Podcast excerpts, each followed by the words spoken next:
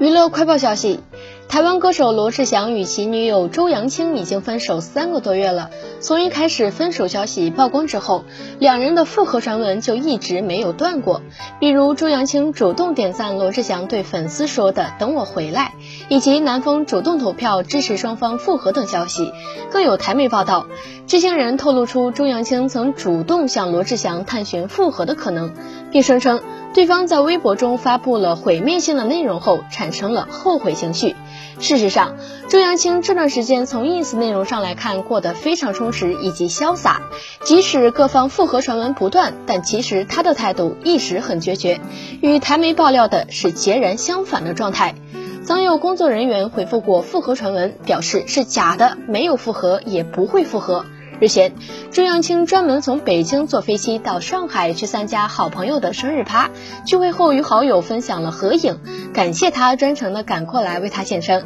而他回复好友时也感激了彼此的友谊，称不需要男友，相当于隔空直接否认了自己向罗志祥求复合的爆料。